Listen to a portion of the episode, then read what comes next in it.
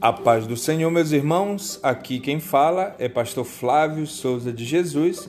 Estamos iniciando hoje com o nosso primeiro podcast Fato e Palavra. Nós estaremos nesses podcasts abordando situações do nosso dia a dia e o que a palavra do Senhor está a nos revelar, nos mostrar, para que venhamos a conduzir as nossas vidas em conformidade com a palavra de Deus. Hoje, iniciando o nosso primeiro podcast, eu, nós estaremos trabalhando o tema pandemia. Então, como a igreja lidou com epidemias nos séculos passados? Este podcast ele vai usar como fonte a revista Guia-me, um trabalho realizado pela a comentarista Cássia de Oliveira. O ano de 2020 trouxe a maior crise epidêmica das últimas décadas. A pandemia do, da Covid-19, o impacto foi tanto que alterou todas as áreas da vida, estabelecendo um novo normal. Se adaptar a esse novo contexto sombrio foi um desafio para todo o mundo, inclusive para a igreja. Congregações em todo o mundo tiveram que se habituar aos decretos de prevenção dos governos, investir na programação e cultos online e dar respostas bíblicas às questões mais difíceis que angustiam o ser humano, como por que Deus permite o sofrimento e por que o justo sofre. Quando crises batem à porta, temos o costume de olhar para trás em busca de respostas na história das gerações passadas, que também vivenciaram angústias como as nossas. Os cristãos sempre fizeram isso. Procuramos nas vidas dos personagens bíblicas o consolo, força e conselho espiritual para os nossos próprios desafios. Em tempo de pandemia, seria sábio o corpo de Cristo relembrar como a igreja lidou com outras pandemias nos séculos passados, a fim de tirar lições que nos possam servir. A igreja protestante, na linha de frente das, da pandem de pandemias ou das pandemias que já ocorreram, nós podemos assim colocar: quando olhamos para a história da igreja durante surtos epidêmicos e vemos atuando na linha de frente combatendo as pragas através da ajuda social e o amparo. É, as igrejas de modo geral, ela têm um histórico de solidariedade e de enfrentamento muito forte das pandemias. As igrejas evangélicas, sejam elas protestantes ou pentecostais, sempre tiveram uma postura muito séria em relação às crises epidêmicas. É o que analisa o professor de teologia da Universidade Mackenzie, Gerson Moraes. Ele deu uma entrevista à revista Guia-me. O professor afirma que os relatos históricos revelam como muitos pastores e ministros atuaram de forma heróica nas pandemias, muitos até mesmo se sacrificando para cumprir a sua missão. Durante a reforma protestante, nós vamos encontrar o próprio Martinho Lutero enfrentando uma epidemia de peste negra na Europa. Ele deixa registrado em diversos documentos que sua obra, como ele lida, é, é com a situação de maneira pastoral. Ele enterra pessoas cuida de crianças que perderam os pais. É o que diz o professor Gerson Moraes. E ele conclui: esse é o perfil histórico de um sacerdote protestante que lidou com esta questão. Encontramos relatos de cristãos lidando com crises epidêmicas, desde a igreja primitiva, até a reforma protestante. Igrejas abrindo suas portas para servir de hospitais, cuidando né, de enfermos na própria casa e pastores doando suas vidas como verdadeiros mártires. Acompanhe a linha do tempo e entenda como foi a atuação da igreja durante as principais pandemias da história. Vamos lá. A primeira peste que se tem relato na história em que a igreja já estava formada foi a peste antonina, ela aconteceu no ano 166 a 189 depois de Cristo, na cidade de Roma. A primeira grande epidemia enfrentada pela igreja primitiva foi a peste antonina, 166 a 189 depois de Cristo. ela foi levada a Roma pelas tropas que retornavam da campanha contra os persas. A doença provavelmente era a varíola. Ela dizimou cerca de 10% da população. Em 189 depois de Cristo, a taxa de mortalidade por dia chegou a 2 mil pessoas em Roma, de acordo com o historiador romano Diocácio. Irmãos, Façamos aqui um, um, entendimento. Era um período que a população da Terra ainda era bem pequena, não havia essa grande densidade demográfica. Imagine o que era naqueles dias. Em nenhum tempo deve-se morrer tantas pessoas ou não deve morrer, mas naqueles dias morrer duas mil pessoas em Roma por dia era uma taxa de mortalidade muito grande. Segundo Glenn Sunshine, ele é professor de História da Universidade Estadual do Centro de Connecticut, ele diz que as pessoas da época já entendiam que a praga era contagiosa e por isso expulsavam seus doentes de casa para morrerem na rua. E os ricos, eles fugiam para suas propriedades rurais no interior. O professor disse em artigo para a Mission Frontiers que os cristãos permaneceram em Roma para cuidar dos vizinhos doentes, mesmo sabendo que não tinham meios de se proteger contra a doença. Os cuidados básicos de enfermagem oferecidos pela igreja salvaram muitas vidas e contribuíram para o rápido crescimento do cristianismo. Veja, é aqui onde chega o cumprimento da palavra. O fato é uma pandemia, é um contágio, é uma doença que está matando. Quem tinha condição fugia para suas casas no interior. E os que não tinham condições sabiam que, como a doença era contagiosa, expulsavam as pessoas doentes das suas próprias casas para morrerem na rua. Mas aqui conta que os cristãos eles cuidavam dessas pessoas doentes, salvaram muitas vidas. Isso eles cumpriram o que Jesus diz lá em João, capítulo 13. Vocês serão conhecidos se amarem. Amar o próximo como a ti mesmo. O que eu quero que seja feito para mim, eu faço para o meu próximo.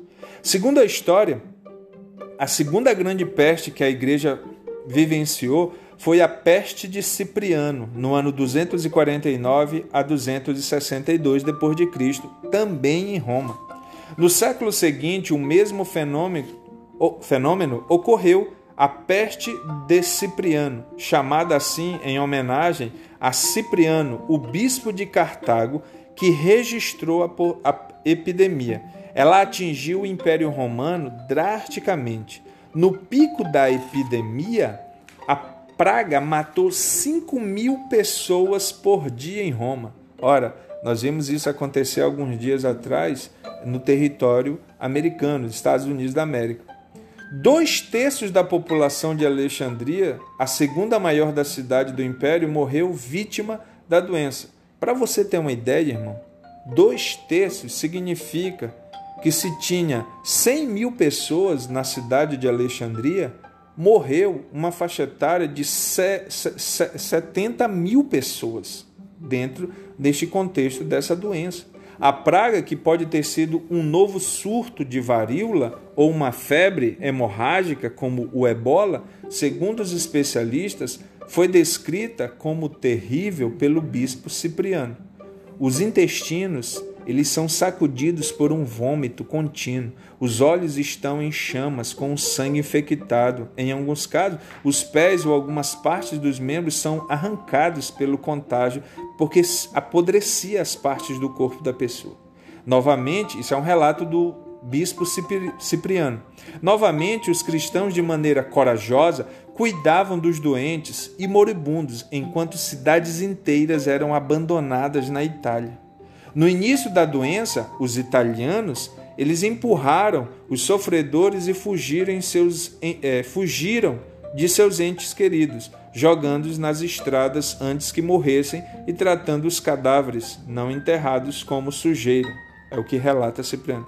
Eu quero chamar a tua atenção porque eu estou usando a expressão italianos, mas a palavra italiano só vai ser usada muito tempo depois. É só para você entender a localização de onde ocorriam essas contagens, né? Roma, a Itália atualmente.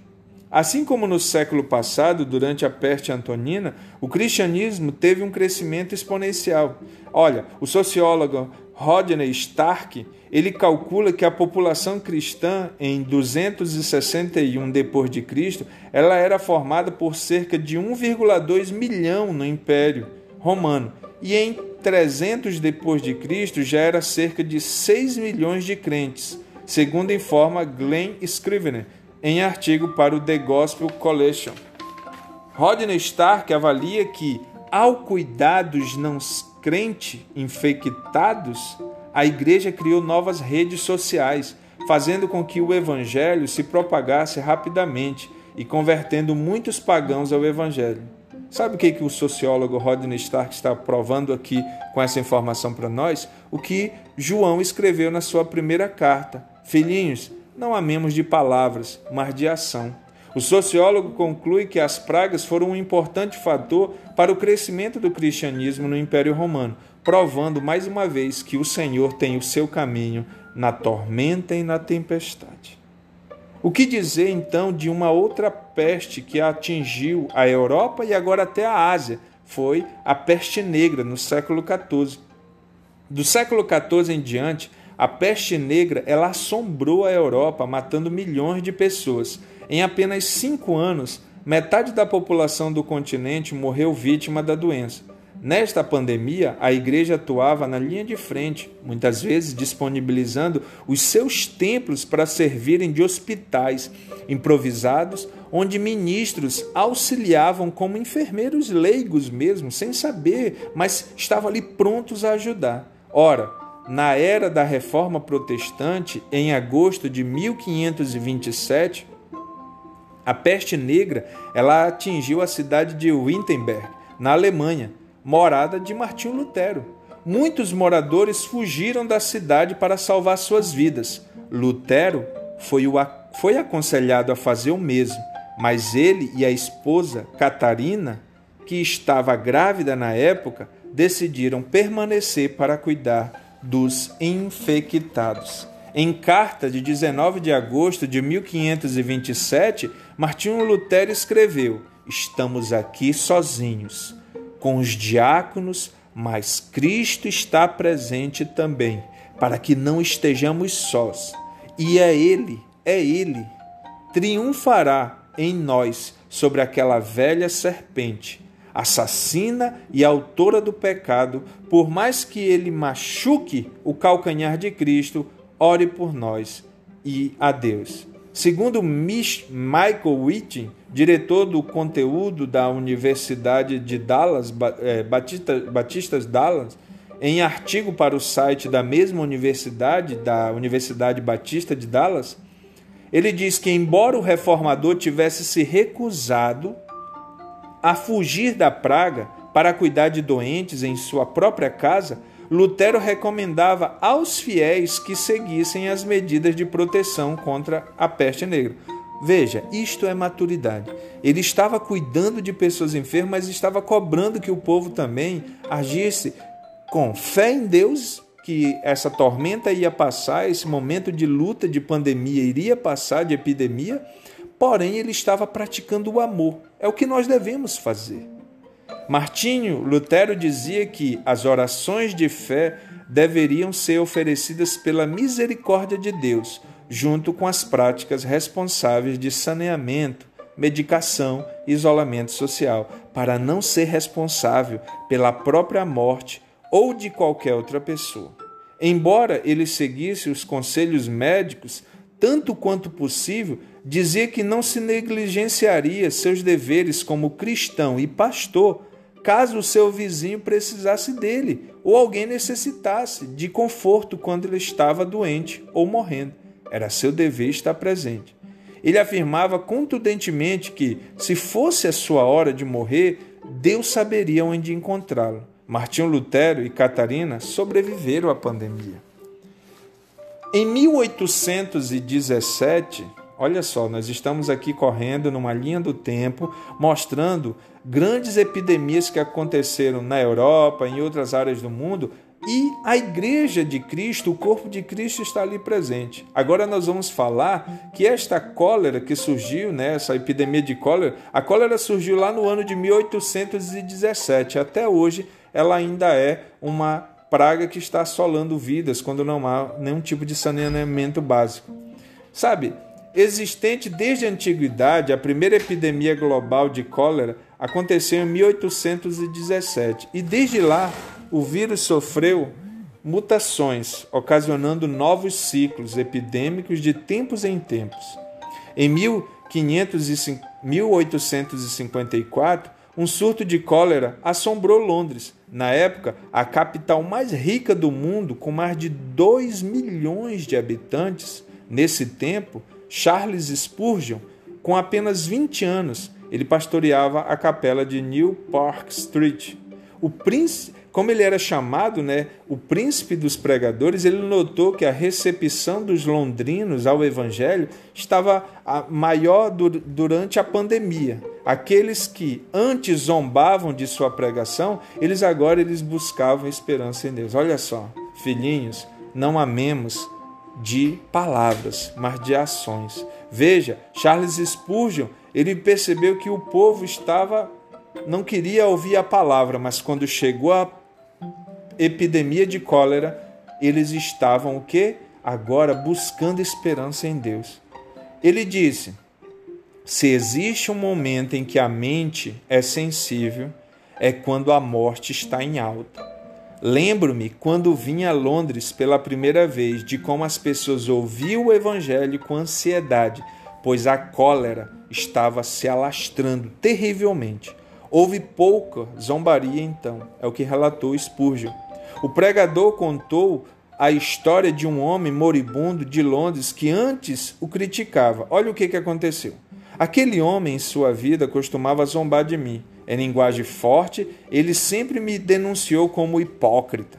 No entanto, ele mal foi atingido pelos dardos da morte e buscou minha presença e conselho, sem dúvida, sentindo em seu coração que eu era um servo de Deus, embora ele não se importasse em admitir isso com seus lábios. Glenn Scrivener, evangelista da Igreja da Inglaterra, no artigo ao The Gospel Collection, ele avalia que o Spurgeon viu as pragas de seus dias como uma tempestade que levou muitos a buscar refúgio em Cristo, que é a nossa rocha. Spurgeon diz: se existe um momento em que a mente é sensível, é quando a morte está em alta. E aí nós chegamos ao século XX.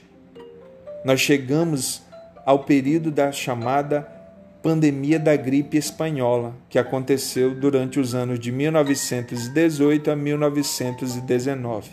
No início do século XX, a gripe espanhola ela se espalhou pelo mundo todo, dizimando cerca de 50 milhões de pessoas. No Brasil, a doença matou o presidente Rodrigues Alves. A pandemia desafiou países, governos, igrejas e profissionais da saúde a lidar com uma crise generalizada em um mundo que ainda se recuperava da destruição da Primeira Guerra Mundial. Ah, há, relatos de igrejas que se tornaram né, verdadeiros hospitais durante a gripe espanhola. Segundo o Dr. Michael Wright, diretor de comunicação da Universidade Batista de Dallas, nos Estados Unidos, os templos e igrejas foram fechados.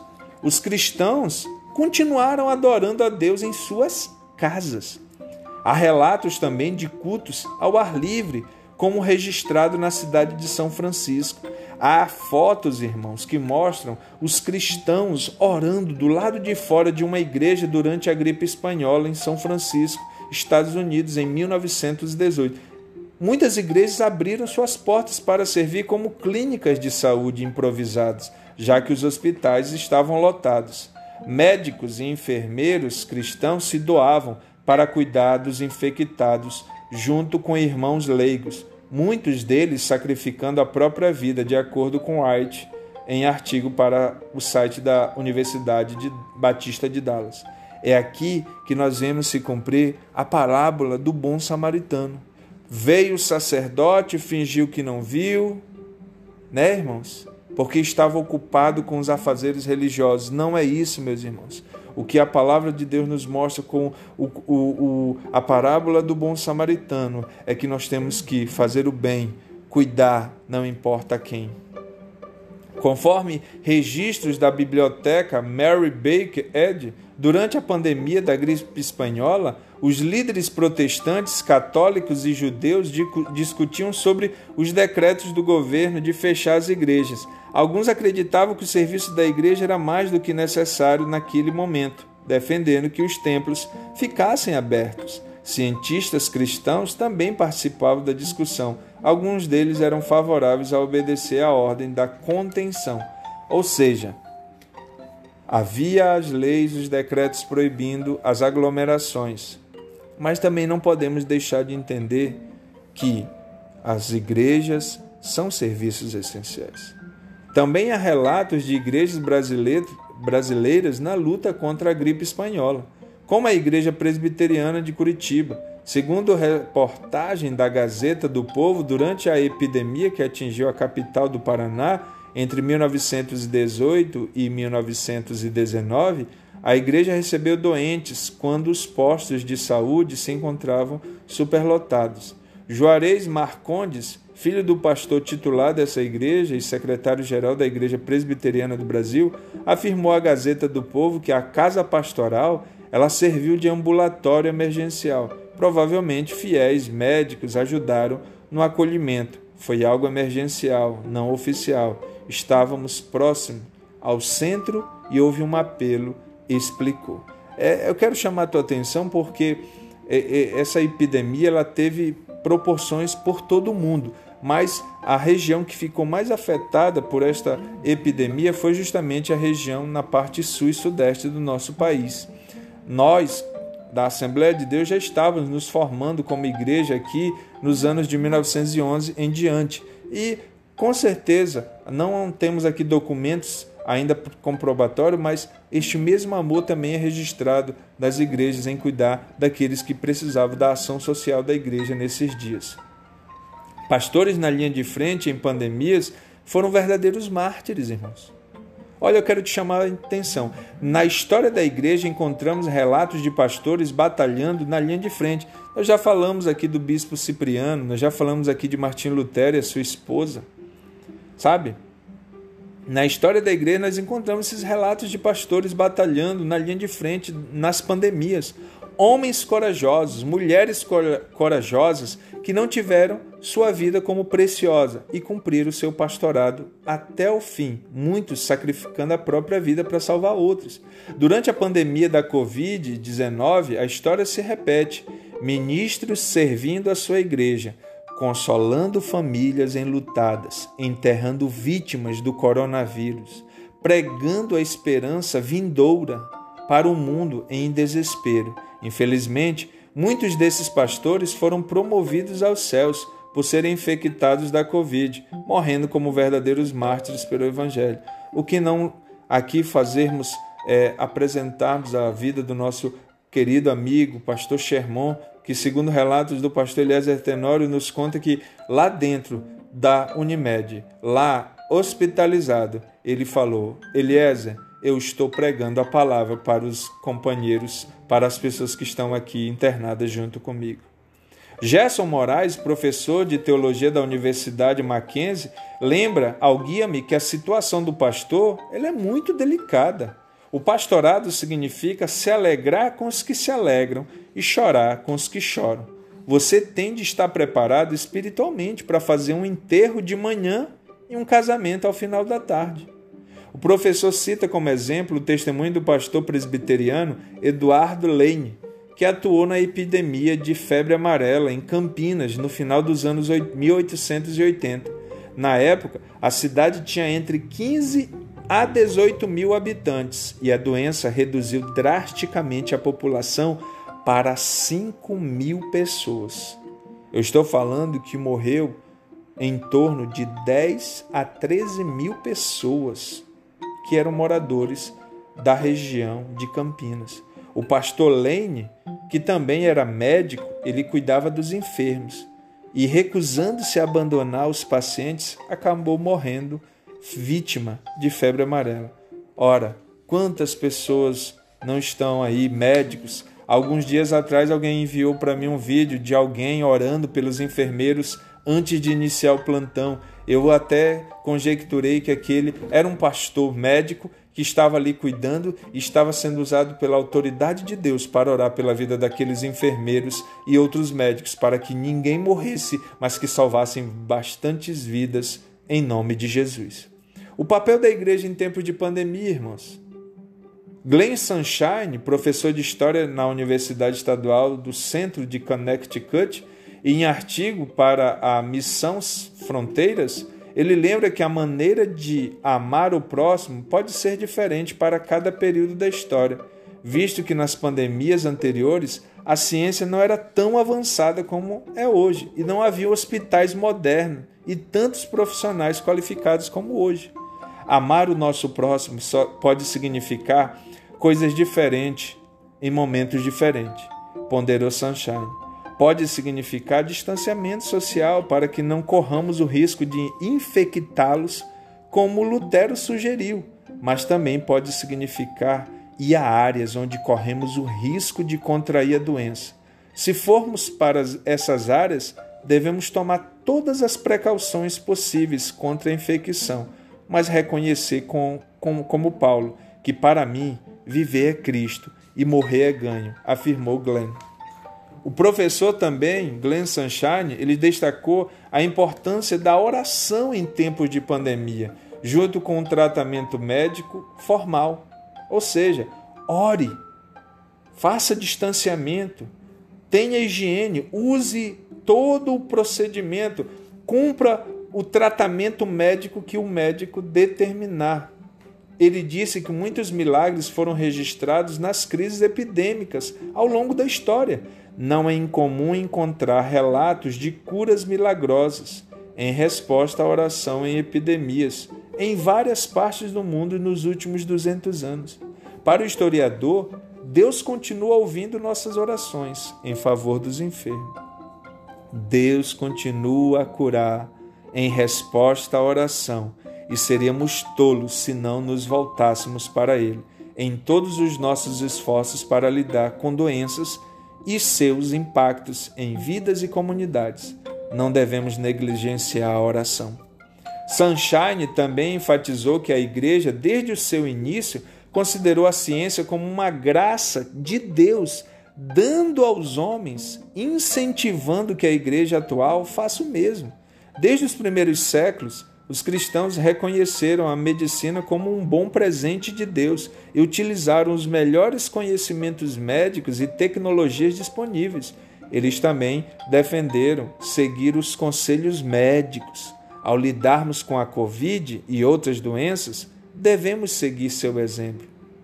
Segundo o teólogo Gutierre Fernandes, a igreja tem um papel social importante em pandemias, porque exerce influência sobre a vida de muitas pessoas. Quando a igreja segue os protocolos de segurança recomendados pelos agentes de saúde e quando promove campanhas de conscientização, a igreja está agindo de maneira sábia. Gerson Moraes, professor de teologia da Universidade Mackenzie, ele recorda que a igreja deve estar na linha de frente durante as calamidades, ajudando o próximo e anunciando as boas novas de salvação. Ele também vai além, ele diz: a igreja deve ser a linha de frente, não apenas no serviço, mas em relação ao discurso. Ela deve andar de mãos dadas com a ciência, lutando contra o engano, não ser negacionista, não ser obscura, obscurantista, não se vender para políticos de ocasião e manter sua mensagem eterna e eficaz que não deve mudar ou ser vendida em hipótese nenhuma. Encerro esse podcast fazendo a leitura do capítulo 25 de Mateus, a partir do versículo 31 em diante, dizendo assim: Mateus 25, 31 em diante.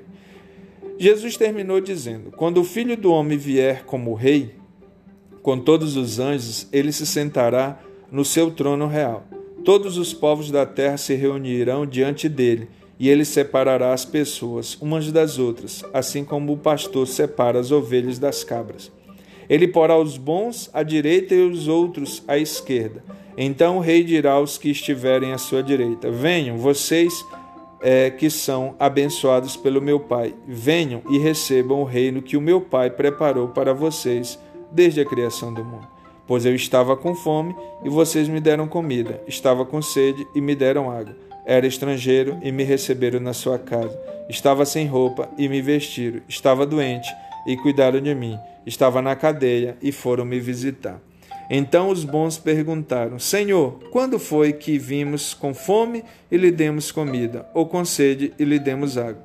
Quando foi que vimos o Senhor como estrangeiro e recebemos na nossa casa, ou sem roupa e o vestimos? Quando foi que vimos o Senhor doente ou na cadeia e fomos visitá-lo? Versículo 40. Aí o rei responderá: Eu afirmo a vocês, isso é verdade. Quando vocês fizeram aos mais humildes dos meus irmãos, foi a mim que fizeram. Versículo 41. Depois ele dirá aos que estiverem à sua esquerda: Afaste-se de mim, vocês que estão debaixo da maldição de Deus.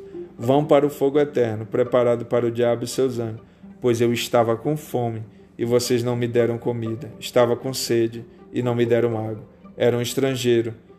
Era estrangeiro e não me receberam na sua casa. Estava sem roupa e não me vestiram. Estava doente e na cadeia, e vocês não cuidaram de mim. O escritor a carta aos Hebreus, no início do capítulo 12, ele aconselha a nós. Assim, nós temos essa grande multidão de testemunhas ao nosso redor. Deixemos de lado tudo que nos atrapalha, o pecado que se agarra firmemente em nós. Continuemos firmes a correr, sem desanimar, a corrida marcada para nós. E aí, no capítulo 13, o verso 1, ele diz: Continuem a amar uns aos outros como irmãos em Cristo. Eu sou o pastor Flávio Souza de Jesus. Este foi o podcast Fato e Palavra. Deus abençoe a todos. Amém.